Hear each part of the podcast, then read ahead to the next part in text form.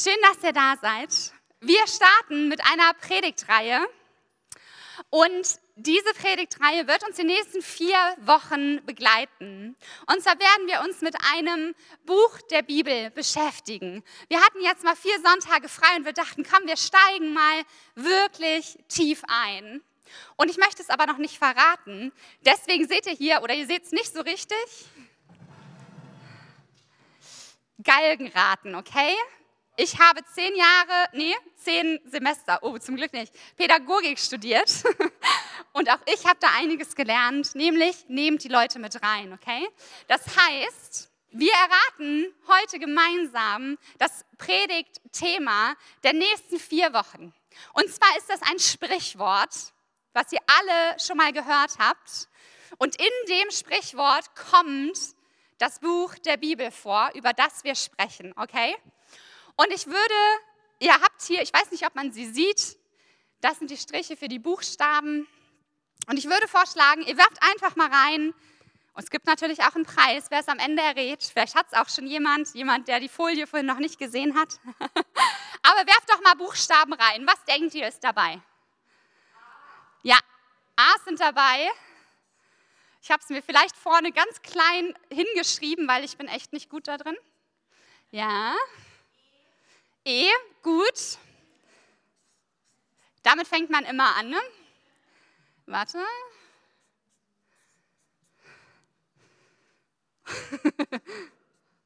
ja.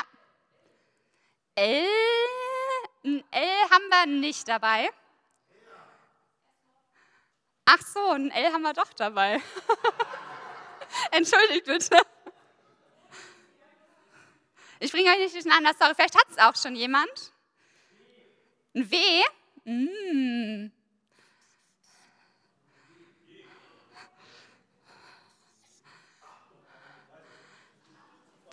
Henrik, schlag doch mal vor. Sehr schön.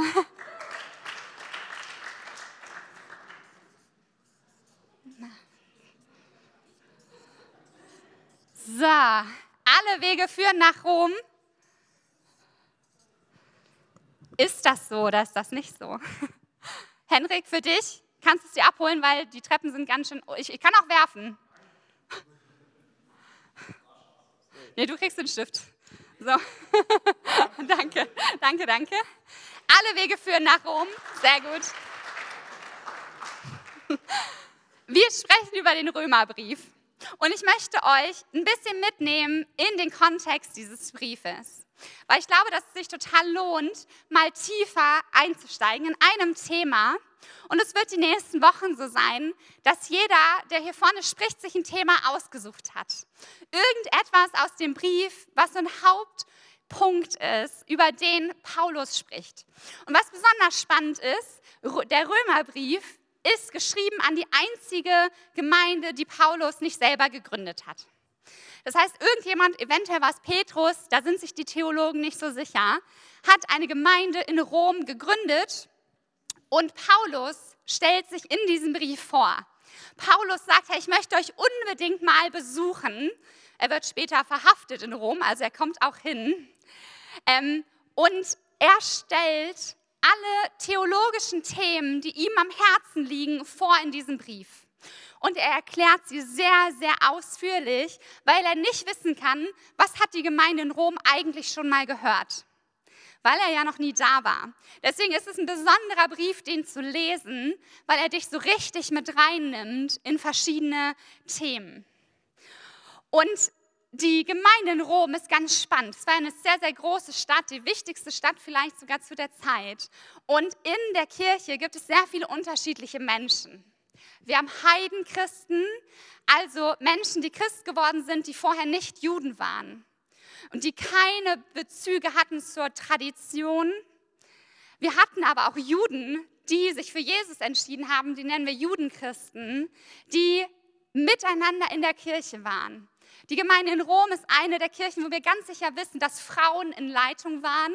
Also haben wir auch den Konflikt aus Frauen und Männern und was macht das eigentlich mit uns? Und die Frage, wer darf sich eigentlich Christ nennen, die beschäftigt die Gemeinde in Rom.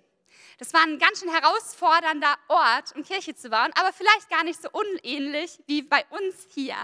Ich merke das immer wieder in Elberfeld. Wir haben Menschen, die kommen das allererste Mal in die Kirche. Die haben keinen Religionsunterricht gehabt, die haben nicht Konfirmation gemacht, die haben keine Ahnung von Jesus. Und dann haben wir die, die schon seit sie Kind sind, die vielleicht jetzt schon ein bisschen älter sind, in die Kirche gehen und ganz viel Erfahrung mitbringen, ganz viel Tradition, ganz viele Gedanken, wie Kirche eigentlich aussehen sollte. Und deswegen glaube ich, unsere Kirche ist der in Rom gar nicht so unähnlich. Und wir dürfen uns mit diesen Themen beschäftigen, die auch Paulus der Gemeinde in Rom mitgeben wollte. Und ich möchte, bevor wir starten mit dem Thema für heute, noch mal kurz darauf eingehen, dass Paulus der Autor ist. Ich finde, wir nehmen das so schnell hin, oder? Wir lesen von Paulus, einer der, von dem wir die meisten Briefe haben, ein richtig krasser Mann Gottes. Aber das war er nicht immer. Weil ganz ehrlich, ich hätte mir wahrscheinlich Paulus nicht ausgesucht, als der, von dem ich einen Brief bekommen wollen würde. Wir kennen die Geschichte, dass Paulus früher Pharisäer war Christen verfolgt und getötet hat, festgehalten hat an den Traditionen, an den Gesetzen, an den Regeln und ein richtig krasser Mörder war. Und das überlesen wir heute oft, oder? Weil wir kennen Paulus nach seiner Begegnung mit Jesus.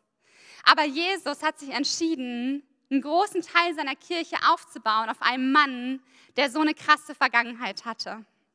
Und ich glaube, dass wenn Gott sich einmal jemanden ausgesucht hat und ihm so eine Berufung gegeben hat, der so viele Makel und Fehler hatte, dann tut er das heute auch noch. Und deswegen kann er jeden von uns gebrauchen. Und was für ein Zuspruch ist das?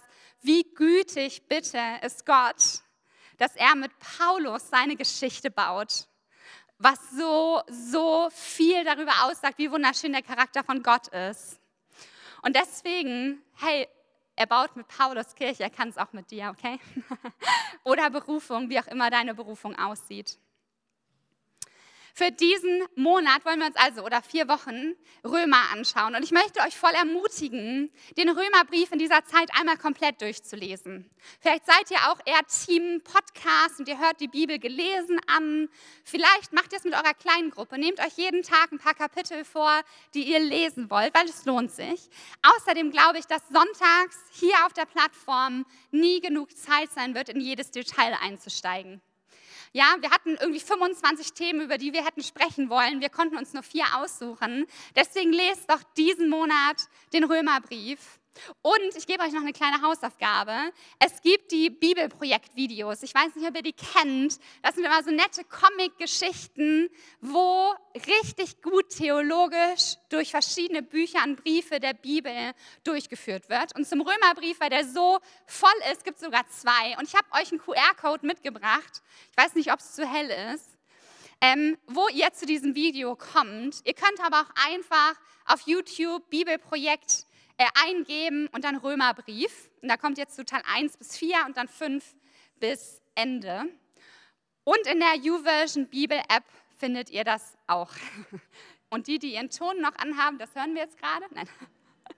Also schaut doch gerne bis nächste Woche auf jeden Fall Teil 1. Vielleicht schafft ihr auch schon beide. Es lohnt sich, weil wir dann gemeinsam tiefer einsteigen können in die Themen, die wir hier beschäftigen behandeln, die uns beschäftigen. Vielleicht, vielleicht auch nur mich. Alright. Wenn ihr den nochmal braucht, machen wir den nachher im Hangout einfach nochmal dran. Heute wird das Thema sein, der Gerechte wird leben, weil er glaubt. Und das ist ein Spoiler, weil das ist auch die Hauptsache, die Hauptaussage des Themas heute. Aber ich fand diesen Satz so gut, als dass ich ihn nicht jetzt schon bringen wollte, okay? Der Gerechte wird leben, weil er glaubt. Und wenn ihr jetzt zu Hause mal den Brief lest, und wir werden gleich wirklich viele Bibelstellen uns gemeinsam angucken, dann werdet ihr feststellen, Paulus ist hier typisch Paulus. Wenn ich einer Gemeinde einen Brief schreiben würde, der ich mich empfehle, so ladet mich doch mal ein, wäre ich sehr viel sensibler, als Paulus es ist. Paulus ist wie immer messerscharf. Er kreidet nichts konkret an, weil er kennt die Kirche nicht, aber er ist sehr deutlich mit seinen Aussagen. Und eines der größten Themen, was ihn beschäftigt, ist, müssen wir noch die Gesetze einhalten, die wir in der Tora, also für uns im Alten Testament, lesen, oder reicht uns Jesus alleine? Und er sagt hier so deutlich, ihr alle braucht die gute Botschaft von Jesus Christus, weil alleine könnt ihr es nicht schaffen. Ihr kriegt es alleine nicht hin, ihr braucht Jesus. Er sagt ganz deutlich, keiner von euch, der hier ist, ist gut genug, um Gemeinschaft mit Gott zu haben.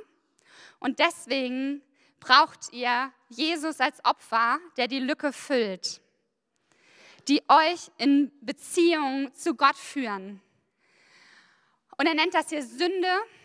Und Sünde heißt, es gibt so viele Definitionen, aber ich glaube, es ist alles, was nicht Gottes Wille ist für dein Leben, okay?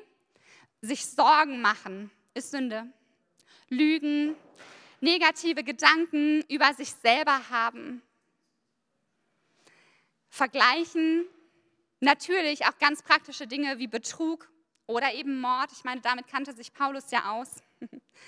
Alles, was dich abhält davon, in der Bestimmung als Kind Gottes zu leben, ist Sünde. Da gehört ganz schön viel zu. Und Paulus ist hier deutlich und sagt, egal wer ihr seid im Raum, weil der Brief wurde wahrscheinlich laut vorgelesen, ihr alleine, ihr kriegt es einfach nicht hin. Selbst wenn ihr es versucht, ihr könnt die Gesetze Gottes nicht halten. Er spricht die Gottlosen an, die im Raum sind und die Gott gar nicht kennen oder auch nicht kennen wollen. Und er sagt, das ist keine Ausrede. Nehmt Gott an, weil so, wie ihr es gerade tut, lebt ihr in Sünde. Er spricht die Moralischen an. Die, die sagen, ich kenne Gott, ich halte mich doch an alles, aber gar nicht merken, dass auch sie Fehler begehen, in Sünde leben und dass sie wahrscheinlich sogar noch andere verurteilen, weil sie es nicht so gut schaffen wie sie selber. Und natürlich die Juden, die dort sitzen und wegen ihrer Herkunft, wegen der Beschneidung, die sie erlebt haben, denken, es ist schon alles gut. Ja, ich gehöre zum erwählten Volk Gottes. Ich werde in den Himmel kommen. Und jetzt stellt euch mal vor, und ich glaube, wir können uns das nämlich sehr gut vorstellen, weil ich glaube, das betrifft jeden von uns genauso hier heute Morgen. Ihr kriegt diesen Brief vorgelesen und ihr hört, ey, du alleine, du kriegst es nicht hin. Du begehst doch immer wieder Fehler, du hast immer wieder negative Gedanken, oder? Du würdest gerne nach dem Willen Gottes leben, aber du kriegst es nicht hin. Ich stelle mir so vor, wie die alle so tiefer und kleiner auf ihren Stühlen werden und so zusammenrutschen und vielleicht innerlich total verletzt sind von dem, was gesagt wird. Dass sie hören, es gibt keine Abkürzungen, nur wegen deiner Herkunft gibt es für dich kein Sonderrecht. Auch wenn du es versuchst, du kannst es nicht schaffen. Ihr alle besteht nicht vor Gott und so ist das bei uns heute auch. Egal wie lange du schon Christ bist, egal ob du Pastorenkind bist oder aus der atheistischsten Familie überhaupt, wir können für uns, von uns aus nicht bestehen vor Gott. Auch wenn wir versuchen, seine Dinge zu tun. Und ich weiß, das ist ein heavy Thema heute, aber keine Sorge, es wird gleich besser. Weil es gibt ja die gute Nachricht. Und Paulus Punkt ist, wir lesen einmal Römer 3, 19 b bis 20. Damit wird jeder Mund zum Schweigen gebracht. Die ganze Welt ist vor Gott als schuldig erwiesen. Paulus ist hier sehr deutlich. Denn auch durch das Befolgen von Gesetzesvorschriften steht kein Mensch vor Gott gerecht da. Das Gesetz führt vielmehr dazu, dass man seine Sünde erkennt. Paulus sagt ja auch deutlich, hey, das Gesetz ist nicht einfach aufgehoben. Es sind gute Dinge, es sind gute Werte, die ihr mitbekommen habt. Aber so sehr noch versucht, das wird nicht das sein, was euch rettet. Und je länger ich selber Christ bin, desto mehr merke ich das. Am Anfang war es noch so, dass ich mich für Jesus entschieden habe und dachte, okay, hey, jetzt habe ich ganz schön viel verändert. Ich habe plötzlich aufgehört, Alkohol zu trinken, Drogen zu nehmen. Ich habe versucht, besser über mich und andere zu denken, nicht mehr von der Meinung von anderen abhängig zu sein. Dachte, ja, du, ist ja schon ganz gut geworden. Leute um mich herum haben gesagt, du, Lucy, man merkt, was ist anders ist. Irgendwas ist anders an dir. Du strahlst so. Ich, ja, cool, das ist Jesus. Und je länger ich mit ihm lebe, desto mehr merke ich, boah, alleine kriege ich es echt nicht hin, oder? So oft sitze ich dann und denke, ich dachte, das Thema, das ist durch. Ich dachte, das habe ich jetzt mal abgehakt. Ich dachte, diesen Schatten, den ich habe, den habe ich abgehängt. Und plötzlich kommt es wieder. Und plötzlich merke ich, oh, warum übertreibe ich hier schon wieder? Warum rutscht mir eine Lüge raus? Warum denke ich so schlecht über mich oder über andere, anstatt sie durch die Augen Gottes zu sehen? Und je länger ich Christ bin, desto mehr merke ich, ich kann eben wirklich nicht bestehen vor ihm, weil Gott ist so rein und heilig und perfekt, dass wir mit unserer Schuld eigentlich nicht in seiner Gegenwart sein können. Und dann gibt es eben die gute Nachricht. Jesus. Jesus ist für dich und mich gestorben. Er hat als perfektes Opfer deine Fehler, deine Schuld, deine Sünde auf sich genommen und du wurdest reingewaschen. Und das gilt für dich, sobald du Ja sagst zu ihm, sobald du ihn als Retter annimmst, sobald du sagst, Jesus, ich weiß, du bist für mich persönlich gestorben, darfst du wissen, du bestehst vor Gottes Gericht, du darfst Kind Gottes sein. Und das ist so unfassbar großzügig und gnädig von ihm, weil je mehr wir Fehler tun, desto mehr sagt er, hey, ich vergebe sie dir trotzdem. Römer 1, 16 bis 17 ist meiner Meinung nach die Hauptaussage des Briefes. Zu dieser Botschaft bekenne ich mich offen und ohne mich zu schämen, denn das Evangelium ist die Kraft Gottes, die jedem, der glaubt, Rettung bringt. Das gilt zunächst für die Juden, es gilt aber auch für jede andere Menschen. Denn im Evangelium zeigt uns Gott seine Gerechtigkeit. Eine Gerechtigkeit, zu der man durch den Glauben Zugang hat. Sie kommt dem zugute, der ihm vertraut. Darum heißt es in der Schrift, der Gerechte wird leben, weil er glaubt. Das ist so konträr zu dem, wie die Welt ist, in der wir leben. Hier heißt es immer, du musst besser aussehen, du musst mehr leisten, du musst mehr tun an einem Tag, du musst mehr Beförderung haben, mehr Geld haben. Und was sagt Gott? Du musst einfach nur Ja sagen zu mir, weil ich habe das Opfer schon vollbracht. Ich bin für dich gestorben, ich bin dein Retter und dein Herr. Du darfst wissen, sobald du das tust, lebst du in Ewigkeit. In Ewigkeit mit ihm. Du wirst nicht in Verdammnis geraten, sondern du darfst wissen, Jesu Blut hat dich gerecht gemacht, hat dich bestehen lassen. Und zwar Jesus allein. Ich habe zwei Bibelstellen mitgebracht, die jetzt nicht aus Römer sind, aber sie sind so gut, ich wollte sie trotzdem mit euch teilen. Johannes 14, Vers 6. Ich bin der Weg, antwortete Jesus. Ich bin die Wahrheit und ich bin das Leben. Zum Vater kommt man nur durch mich. Nur Jesus alleine. Nichts, was du tun kannst, keine anderen Götzen, an die du festhältst, nichts, was du leistest, egal wie oft du deine Bibel liest oder nicht. Du darfst wissen, ich bin Kind Gottes und ich darf in den Himmel kommen. Und Kolosser 1, Vers 22. Oh, ist ganz schön lang. Doch jetzt hat Gott euch mit sich versöhnt durch den Tod, den Christus in seinem irdischen Körper auf sich nahm. Denn Gott möchte euch zu Menschen machen, die heilig und ohne irgendeinen Makel vor ihn treten können und gegen die keine Anklage mehr erhoben werden kann.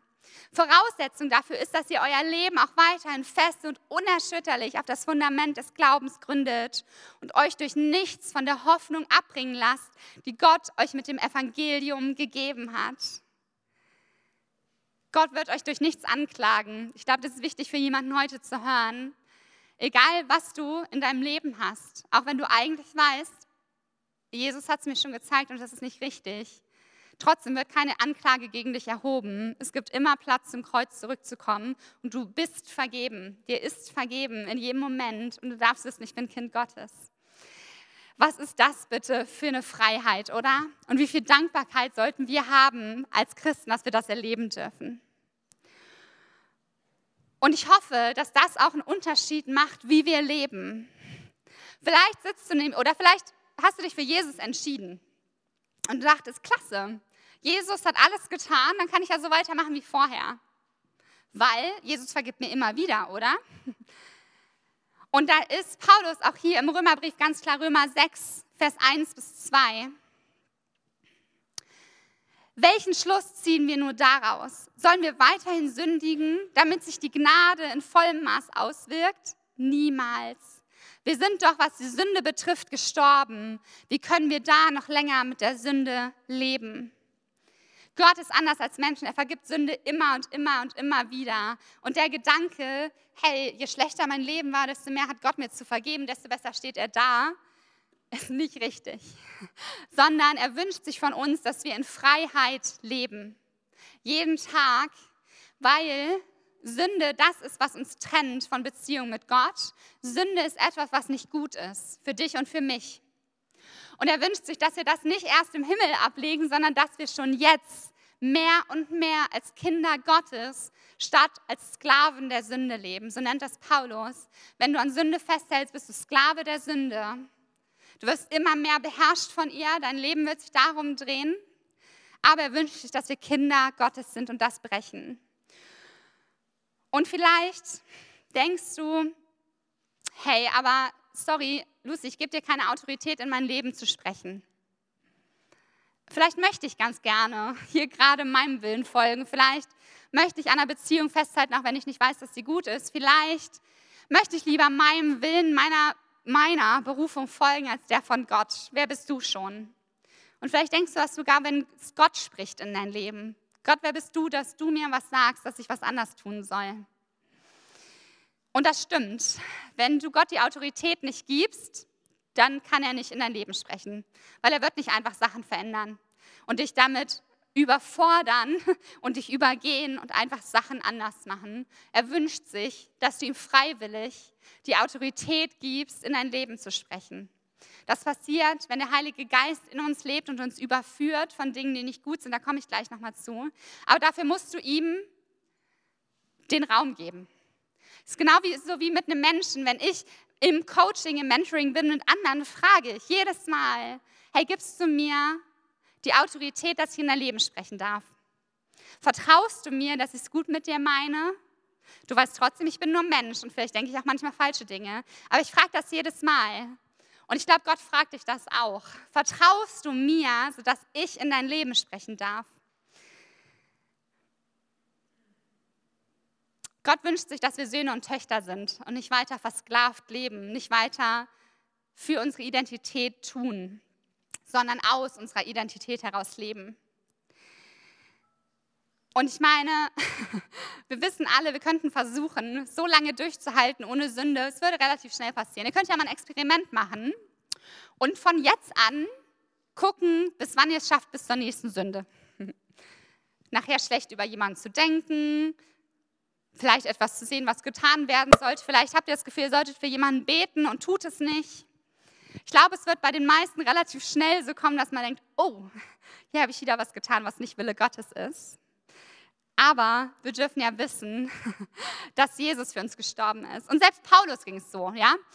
In einem Kapitel, in Römer 7, da geht es so viel darum, dass Paulus sagt, ich will doch etwas, aber ich tue was ganz anderes. Wie kommt das? Ich, wir lesen einmal Römer 7, 15 und 18. Ich versuche selbst, nee, ich verstehe selbst nicht, warum ich so handle, wie ich handle. Denn ich tue nicht das, was ich tun will. Im Gegenteil, ich tue das, was ich verabscheue. Ich weiß ja, dass in mir, das heißt in meiner eigenen Natur, nichts Gutes wohnt. Obwohl es mir nicht am Wollen fehlt, bringe ich es nicht zustande, das Richtige zu tun. Also dürfen wir auch relaxen.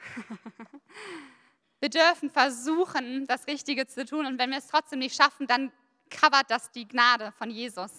Ja, sein Blut ist dafür vergossen, dass wir trotzdem leben dürfen. Aber mich hat das ermutigt, dass wenn selbst Paulus sagt, er schafft es nicht, dann dürfen wir auch entspannt sein damit. Und ja, es ist vielleicht ganz spannend mal zu gucken, äh, wie oft lebe ich eigentlich im Alltag nicht nach dem Willen Gottes. Trotzdem verdammt dich das nicht. Und jetzt möchte ich mit euch noch die letzten Minuten darüber sprechen, wie gehen wir eigentlich mit Sünde um in unserem Leben. Ich weiß, ein super easy Thema heute, aber ich glaube, und das war der Zuspruch, den Gott vorhin gegeben hat, du kannst bei mir nichts verlieren, außer die Last, die du zu tragen hast. Und ich glaube, das gilt auch für Sünde. Für Dinge in eurem Leben, wo ihr wisst, ey, ich struggle damit. Und ich bin mir relativ sicher, dass jedem von uns was einfällt, oder? Ein zu schlechtes Selbstbild, Sorgen, Ängste, schlecht über jemand anders denken, Unvergebenheit ist auch Sünde. Und Paulus gibt uns eine Antwort darauf, wie wir damit umgehen. Er sagt nicht nur, hey, es ist okay, weil Jesus ist dafür gestorben und, und du darfst wissen, du bist Kind Gottes, egal wie oft du diese Dinge tust oder denkst. Aber er sagt auch, wir können in Freiheit leben. Wir können Sünde überwinden mit dem Heiligen Geist, der in uns lebt, der uns überführt. Es ist manchmal so ein bisschen wie das Gewissen, finde ich, dass wenn man in eine Zeit geht, in eine Bibelleszeit oder in den Lobpreis oder einfach ins Gebet geht und da sitzt und plötzlich fällt dir was auf, wo du denkst, ups, wow, ich dachte, das hätte ich schon geschafft, aber anscheinend halte ich dann irgendwas fest. Oder hey, das eine Lüge, die ich über mich selber glaube, dass der Heilige Geist, der uns überführt, der dir Sachen aufzeigt, die nicht zu dir gehören als Kind Gottes. Wir lesen Römer 5, nee, Römer 8, 5 bis 6. Wer sich von seiner eigenen Natur bestimmen lässt, dessen Leib ist auf das ausgerichtet, was die eigene Natur will. Wer sich vom Geist Gottes bestimmen lässt, ist auf das ausgerichtet, was der Geist will. Was der Geist will, bringt Leben und Frieden, aber was die menschliche Natur will, bringt den Tod. Und wir lesen direkt noch Römer 8, 9 bis 11. Ich weiß, heute ist viel Text. Darum kann Gott an dem, der sich von seiner eigenen Natur beherrschen lässt, keine Freude haben. Ihr jedoch steht nicht mehr unter der Herrschaft eurer eigenen Natur, sondern unter der Herrschaft des Geistes. Da ja, wie ich voraussetze, Gottes Geist in euch wohnt. Denn wenn jemand von diesen Geist, nee, doch, sorry, denn wenn jemand diesen Geist, den Geist Christi, nicht hat, gehört er nicht zu Christus. Wenn aber nun Christus in euch ist, dann habt ihr aufgrund der Gerechtigkeit, die Gott euch geschenkt hat, den Geist empfangen und mit ihm das Leben, auch wenn euer Körper als Folge der Sünde dem Tod verfallen ist. Nun ist ja der Geist der in euch wohnt, der Geist dessen, der Jesus von den Toten auferweckt hat. Und weil Gott Christus von den Toten auferweckt hat, wird er auch euren sterblichen Körper durch seinen Geist lebendig machen, durch den Geist, der in euch wohnt. Wir dürfen wissen, sobald wir Ja sagen zu Jesus, lebt der Heilige Geist in uns. Und er wird uns immer mehr erfüllen, was heißt, er räumt auf. Er schmeißt alles raus, was nicht hingehört, wenn wir ihm lassen und die Autorität geben und ihn bitten danach und nicht einfach so weitermachen wie vorher. Dann wird er uns Dinge zeigen und wir dürfen wissen, wir leben unter der Herrschaft des Geistes in uns, der uns erstens Dinge aufzeigt und zweitens uns übernatürlich dabei hilft, dem Geist zu folgen und nicht mehr unserer eigenen Natur, unseren eigenen Wünschen. Und ich glaube, dass das Wort Umkehr ist für heute.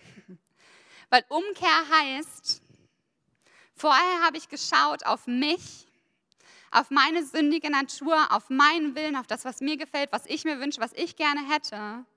Und Umkehr bedeutet, ich entscheide mich bewusst, das abzulegen, Gott die Autorität zu geben, dem Heiligen Geist zu sagen, hey, räum auf und zeig mir, wo ich falsch gucke und lenk mich hin zu dem Guten, was du hast.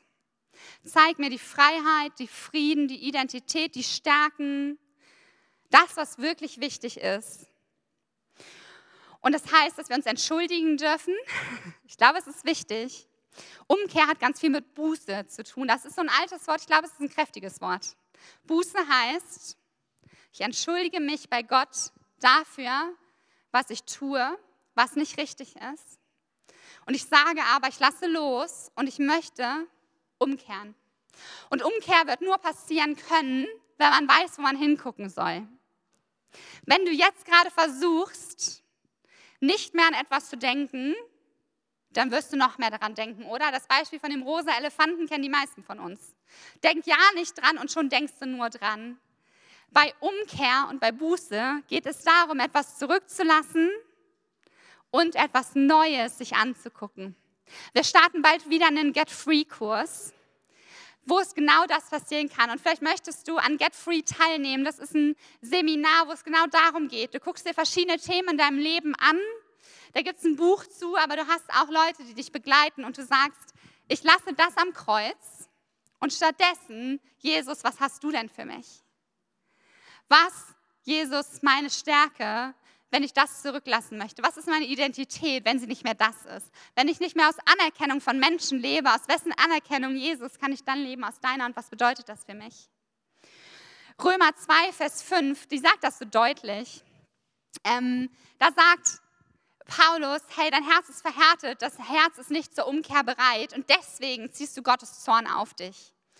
Nicht, weil du schlechte Dinge tust, sondern weil du nicht zur Umkehr bereit bist. Sobald du zur Umkehr bereit bist, ist kein Zorn mehr auf dir. Jesus für dich gestorben, sein Zorn gilt sowieso nicht. Ja? Und Lukas 5, Vers 32.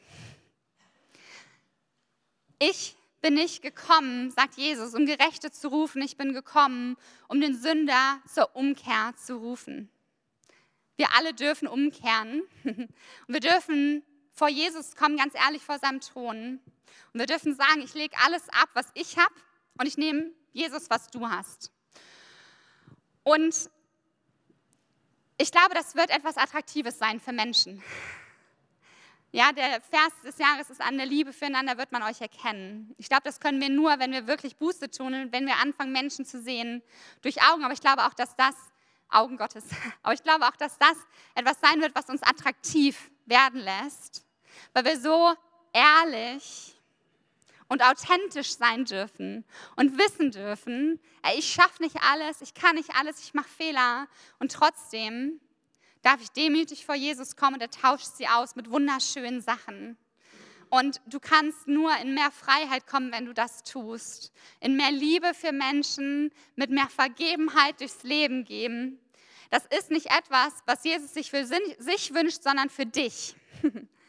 Dass du mehr und mehr danach lebst, was er Gutes für dich hat. deine Errettung hängt nicht davon ab, ja, ob du das tust oder nicht, ob du Buße tust. Sobald du Ja sagst zu Jesus als Retter, bist du gerettet, okay? Das ist mir nochmal so wichtig. Aber er wünscht sich, dass du mehr Freiheit erlebst. Und ich möchte meine momentane Bibelstelle mit euch teilen. Meine Kleingruppe wird sie schon kennen. Jakobus 5, Vers 16. Und dort steht, darum bekennt einander eure Sünden und betet füreinander, damit ihr geheilt werdet. Das Gebet eines Menschen, der sich nach Gottes Willen richtet, ist wirkungsvoll und bringt viel zustande. Ich weiß nicht, ob ihr die Stelle schon mal so gehört habt. Das ist etwas, was in der Kirche heutzutage, vielleicht noch in der katholischen Kirche, aber bei uns überhaupt nicht attraktiv ist. Ich habe fast das Gefühl, man versucht heute so oft die beste, die schönste, die schnellste oder der natürlich zu sein, das Wort Gottes in Kleingruppen am besten auszulegen, am heiligsten zu leben. Aber die Bibel sagt hier, wir sollen ehrlich miteinander sein und gegenseitig unsere Sünden bekennen. Und, und das ist ein Kausalsatz, damit ihr geheilt werdet. Das hängt miteinander zusammen. Wenn du Sünde für dich behältst, im Dunkeln behältst, dann wirst du nicht geheilt. Und das muss nicht immer heißen, dass du zu jemandem gehst und schon gar nicht zu Leuten, die es nicht gut mit dir meinen. Ja, das ist ganz wichtig. Du musst die richtige Person wählen, mit der du sprichst. Vielleicht ist es jemand aus deiner Kleingruppe. Vielleicht seid ihr sogar so eine coole Gruppe, dass ihr es in der Kleingruppe tun könnt. Aber ich liebe, was hier steht. Bekennt einander eure Sünden. Lasst uns bitte als Christen ehrlich und authentisch, ohne Masken miteinander zusammen sein. Lass uns auch mal erzählen, wenn uns was schwerfällt. Ehrlich sein mit Sorgen und dann dafür beten. Lass uns da nicht stehen bleiben beim Jammern, sondern lass uns sagen, okay, dann legen wir das jetzt gemeinsam vor den Thron Gottes und wir legen es ab und wir beten dafür und wir nehmen das an. Gebet für Menschen, die glaubt, ist kraftvoll und bringt viel zustande. Und es wird Heilung und Vergebung geschehen. Ich glaube, dass uns das noch mehr in Nachfolge bringen wird, Kirche. Wirklich. Dass das so einen Unterschied machen wird. Und ich merke so den Drang in den letzten Wochen nach mehr Authentizität, nach nicht einfach nur perfekter aufgesetzter Kirche, sondern dass wir als Christen ehrlich und offen zusammenkommen und uns aber danach ausrichten, was Jesus hat. Dass wir eben nicht dort stehen bleiben, aber dass wir ehrlich sind und authentisch. Und ich glaube, das wird so attraktiv sein hier für unsere Stadt. dass wenn wir sagen, hey, auch ich bin nicht perfekt, aber die Gnade von Jesus, die deckt das ab. Das Evangelium bekommt auch so viel mehr Kraft, wenn wir wissen, dass wir Sünder eigentlich verloren wären, oder? Und dass wir nur durch das Geschenk von Jesu Tod bestehen können, aber dass wir dann wissen dürfen, hey, in Ewigkeit bin ich geliebt und ich darf bei Gott sein, ich bin Kind Gottes, für immer. Es wird eine Veränderung geschehen, wenn wir das tun. Und deswegen, auch wenn es so ein schweres Thema ist und wir nicht so oft hier vorne über Sünde und Buße sprechen, wollte ich es doch unbedingt tun. Weil ich glaube, dass uns das auf ein anderes Level der Nachfolge bringen wird, jeden einzelnen von uns. Und ich möchte zum Schluss noch einmal Römer 1, 16 und 17 lesen und den aussprechen über jeden von uns. Weil auch der erste Satz, hey, wir wollen uns nicht schämen der guten Nachricht von Jesus Christus, so, so gut ist. Zu dieser Botschaft bekenne ich mich offen und ohne mich zu schämen, denn das Evangelium ist die Kraft Gottes, die jedem, der glaubt, Rettung bringt. Das gilt zunächst für die Juden, es gilt aber auch für jeden anderen Menschen. Denn im Evangelium zeigt uns Gott seine Gerechtigkeit, eine Gerechtigkeit, zu der man durch den Glauben Zugang hat. Sie kommt dem zugute, der ihm vertraut. Darum heißt es in der Schrift, der Gerechte wird leben, weil er glaubt. Und ich bin sicher, dass für viele von uns heute andere Schritte dran sind. Vielleicht ist dein nächster Schritt, Gott einfach mal zu sagen, ich vertraue dir. Ich gebe dir Autorität. Gott, ich weiß, du meinst es gut mit mir. Ich möchte darauf hören, was dein Wille ist und nicht, was mein Wille ist. Vielleicht ist es für dich dran, zu entscheiden, jemand anders in dein Leben sprechen zu lassen. Ein Leiter, einen Freund, jemanden zu suchen, der dein Rechenschaftspartner wird. Jemand, mit dem du sagst, hey, wir, wir beide, wir glauben an Jesus, wir wissen, er rettet uns und lass uns mal ehrlich sein, weil wir wollen Schritte nach vorne gehen. Mm, Debbie und ich machen das gerade für die äh, Arbeiten, die wir schreiben. Ja? Ähm, wir sitzen an der Bachelor- und Ordinationsarbeit, das ist richtig viel zu tun. Und ich kriege jeden Montag eine Nachricht von Debbie, ich habe es geschafft, die Tage daran zu verbringen oder ich habe es nicht geschafft. Und das ist mir ja ganz egal, ne? ganz ehrlich. Ich meine, ich freue mich, wenn sie es schafft, aber eigentlich ist es mir egal. Aber ich weiß, dass es Debbie gut tut, zu wissen, dass sie einmal die Woche jemandem sagt, hey, ich weiß, ich habe mich dran gesetzt, ich habe das geschafft, was ich schaffen möchte. Es macht viel mehr mit ihr als mit mir, wie gesagt. ähm, ich kann dafür beten, aber das ist, ja. Ähm, und ich glaube, dass es total gut ist, zu wissen, dass auch mal jemand nachfragt. Oder einfach jemanden, wo du nochmal sagen kannst, ey, wir haben schon mal darüber gesprochen letzte Woche, ganz ehrlich, kannst du nochmal für mich beten? mir fällt es gerade schwer mit meinem Stolz, mir fällt es gerade schwer, etwas anderes nicht auf den Thron Gottes zu setzen, was da nicht hingehört oder was auch immer. Und vielleicht ist dein nächster Schritt auch jetzt im Lobpreis gleich, einfach den Heiligen Geist mal zu fragen, wo willst du noch aufräumen? Wo ist dein Licht noch nicht komplett? Wo bin ich eigentlich noch Sklave? Wo ich eigentlich aber Kind sein darf. Wir haben gleich das Gebetsteam auch an der Seite stehen. Und auch da, hey, wir wollen nicht mit jedem alles teilen, aber vielleicht ist da jemand dabei, dem du vertraust. Und vielleicht sagst du noch einfach, es gibt irgendwas anderes, für das ich beten lassen möchte. Vielleicht möchte ich einfach dafür beten, dass ich neu mir bewusst werde, dass der Heilige Geist überhaupt in mir lebt und was das bedeutet. Dann geht gleich gerne zum Gebet. Und vielleicht ist es aber auch für dich dran, einfach Ja zum Retter zu sagen. Wir haben darüber gesprochen, dass sobald du Ja sagst dafür, Jesus, ich glaube, du bist für mich persönlich gestorben, du wurdest ermordet, ganz brutal und schrecklich für mich, dann darfst du ihm gleich Ja sagen. Einfach an deinem Platz, wo du bist und sagen, ja Jesus, ich möchte dich annehmen, ich möchte darauf vertrauen, ich möchte wissen, ich muss keine Leistung bringen. Ey, das fällt so vielen von uns so schwer.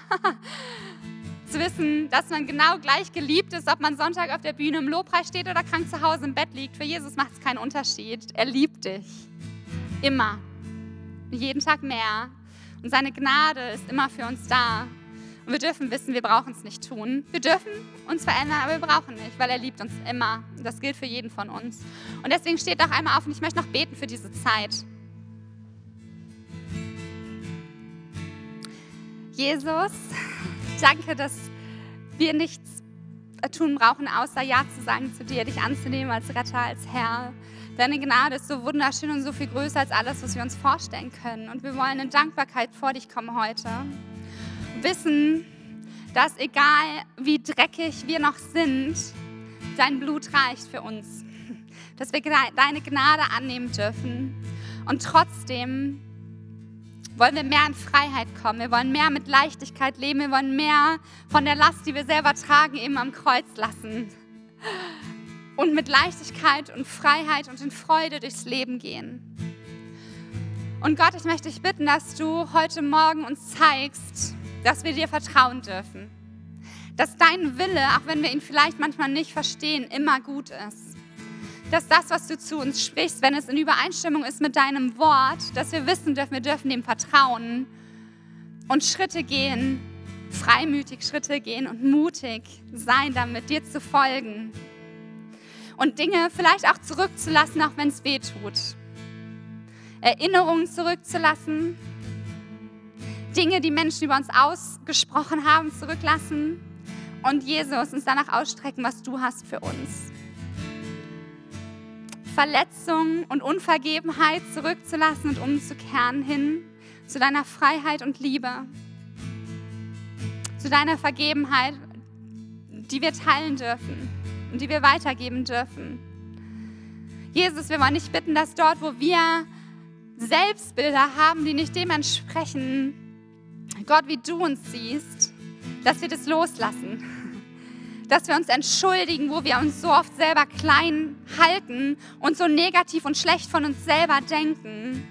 Und dass wir sagen, hey Jesus, es tut mir leid, aber ich möchte annehmen, was du sagst über mein Leben. Ich möchte in der Berufung leben, die du hast, mit den Zusagen, die du mir gibst.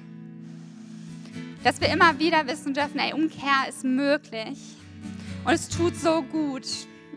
Es tut so gut, Lasten abzulegen. Jesus bei dir am Kreuz und wirklich in Buße und Umkehr zu gehen. Und deswegen, Heiliger Geist, möchte ich dich bitten in diesem Moment, dass du aufräumst in uns, dass du zeigst, was gehört hier nicht her, dass du Licht in jeden Raum bringst in unserem Körper. Und dass du uns aber nicht da im Leid und in Trauer stehen lässt, sondern dass du uns hinführst in deine Freude über uns. Jesus, du bist für uns gestorben, weil du uns liebst. Und weil du dir wünschst, dass wir wirklich in Freiheit als geliebte Kinder gehen, mit hoch erhobenen Köpfen und mit so viel Freude und Leichtigkeit, was nur du hast. Und das wollen wir heute austauschen und uns füllen lassen von dir. Deswegen, Heiliger Geist, sprich du zu uns, berühre uns heute und führe uns einen Schritt weiter in Nachfolge weiter danach zu leben, Gott, wie es dein Wille ist. Amen.